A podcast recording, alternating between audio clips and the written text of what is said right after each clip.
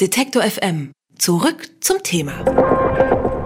Angela Merkel fehlt entschuldigt. So würde es heute im Klassenbuch stehen, wenn denn der Bundestag sowas hätte.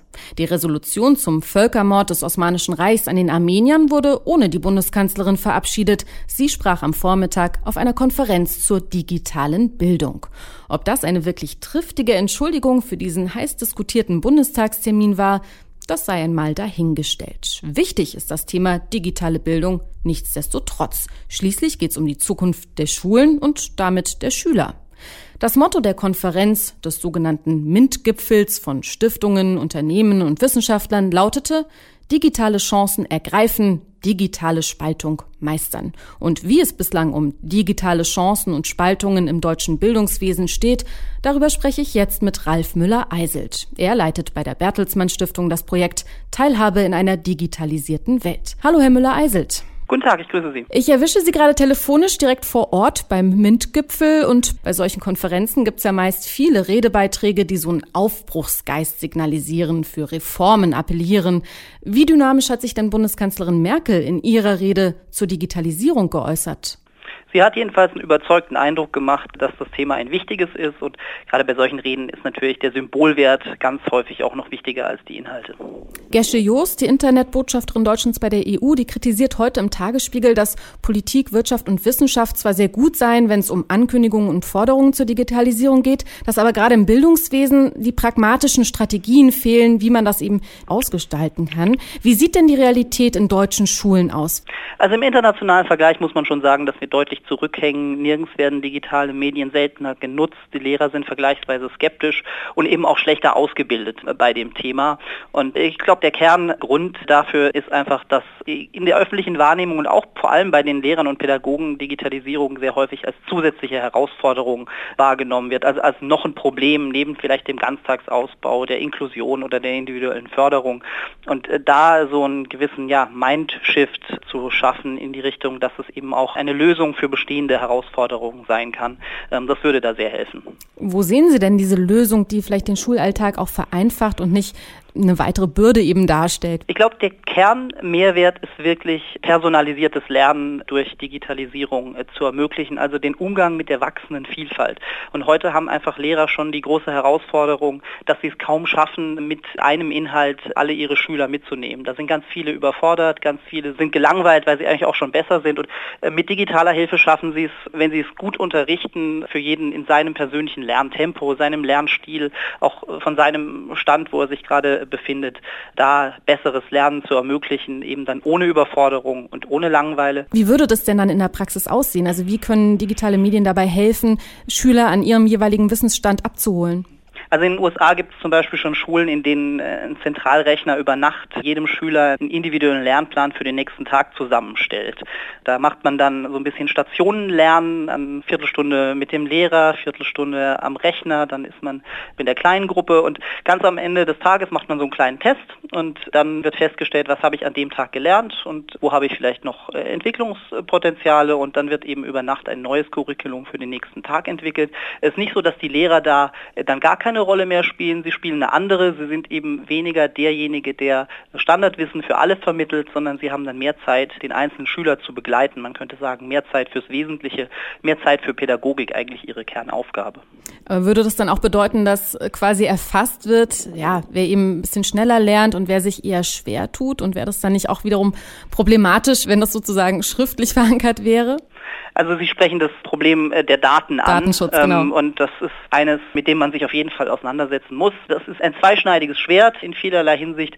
Bloß muss man auch ehrlich sagen, dass einige dieser Vorteile eben auch nur genutzt werden können, wenn man Daten erfasst. Und umso wichtiger ist es dann eben, einen guten Umgang damit zu finden. Ich nenne mal das Stichwort Datensouveränität. Das heißt, wir müssen wirklich klare Regeln schaffen, dass es nicht passiert, dass irgendeiner 20 Jahre später vom Arbeitgeber gefragt wird, ach in der achten Klasse in Mathe, da lief es aber nicht so gut, was war denn da los?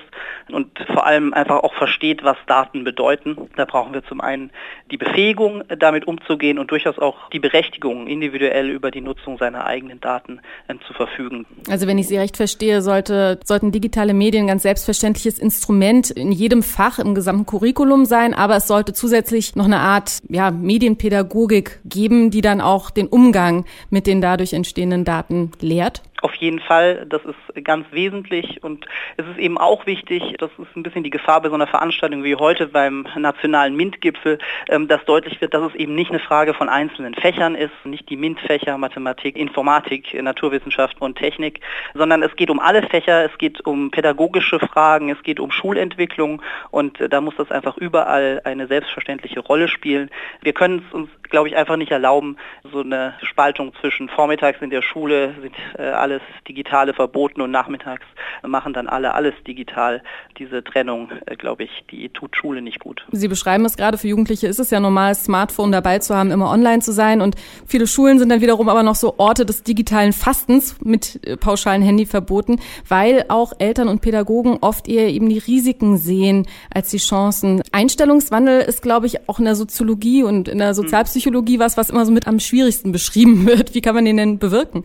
Ja, es ist wirklich, glaube ich, eine Kernbotschaftsfrage, wie wir mit Digitalisierung umgehen und auch ein Verständnis zu sagen, Digitalisierung passiert eh, wir können sie nicht stoppen. Also insofern irgendwie ein klares Bekenntnis, dass Digitalisierung Chancen bietet, ohne die Risiken zu negieren und Technik in den Dienst der Pädagogik zu stellen. Und wenn wir irgendwie über die Politik reden, dann gehört dazu eben auch ein klares Bekenntnis, dass es nicht dazu dienen darf, irgendwie Lehrerstellen einzusparen, sondern äh, im ganzen Gegenteil, dass Lehrer weiterhin eine ganz wesentliche Rolle spielen, vielleicht eine andere. Also es geht nicht nur darum, dass Schüler künftig vielleicht am Tablet mitschreiben statt im Heft oder es jetzt Whiteboards gibt ähm, statt der Tafel, sondern Sie sehen da schon einen grundsätzlichen Wandel an der gesamten Art, auch wie wir lernen, richtig? Absolut. Es ist nicht nur das personalisierte Lernen, es ist Lernen im Netzwerk, ein kollaborativeres, ein kreativeres, gemeinsam an Dokumenten zu arbeiten, auf digitalen Plattformen. Das sind alles Dinge, die früher gar nicht möglich waren. Sie können irgendwie in Chemie jetzt Experimente Experimente simulieren. Da können Schüler sich viel mehr ausprobieren und viel kreativer arbeiten. Also kurz gesagt, ja, es ist eine Kulturfrage, es ist auch die Art des Lernens, die sich an der Stelle verändern wird und sich wirklich verändern sollte, damit die Schüler die Kompetenzen bekommen, die sie heute brauchen. Und hängt es momentan aber auch an der alten Kostenfrage, dass wir da noch nicht weiter sind? Vielleicht in Teilen. Ein Punkt, über den wir jetzt noch gar nicht gesprochen haben, ist sicherlich die Infrastruktur. Da muss man ganz klar sagen, wenn wir äh, jetzt es nicht schaffen, sehr schnell in allen Schulen Deutschlands WLAN als selbstverständliches und funktionierendes Infrastruktursystem aufzubauen, äh, dann brauchen wir über viele andere Dinge gar nicht mehr äh, zu reden. Also Infrastruktur, da ist auf jeden Fall der Staat gefordert. Da haben wir einfach einen gewissen Rückstand an der Stelle. Lässt sich auch vielleicht erklären, weil unser deutsches System jetzt irgendwie nicht ganz schlecht ist. Also wenn Sie sich irgendwie anschauen, wo Digitalisierung besonders schnell losging, dann ist das sicherlich in den USA, wo sie ein ganz anderes Bildungssystem haben, wo die Kostenfragen eine große Rolle spielt. Wenn ich irgendwie 50.000 Euro Dollar, Entschuldigung, ähm, Studiengebühren im Jahr zahle, dann ist irgendwie die Suche nach günstigen Alternativen auch eine, die früh startet. Oder eben in Entwicklungs- und Schwellenländern, Indien oder Südamerika, äh, wo häufig einfach auch es an Infrastruktur im Sinne von Schulen, im Sinne von Lehrern gefehlt hat. Auch da ging es mit der digitalen Bildung eher schneller los. Beide Probleme, Zugang und Kosten, haben wir in Deutschland zum Glück nicht. Wir haben ein ordentliches Bildungssystem, das heißt, da ist der Veränderungsdruck nicht so groß.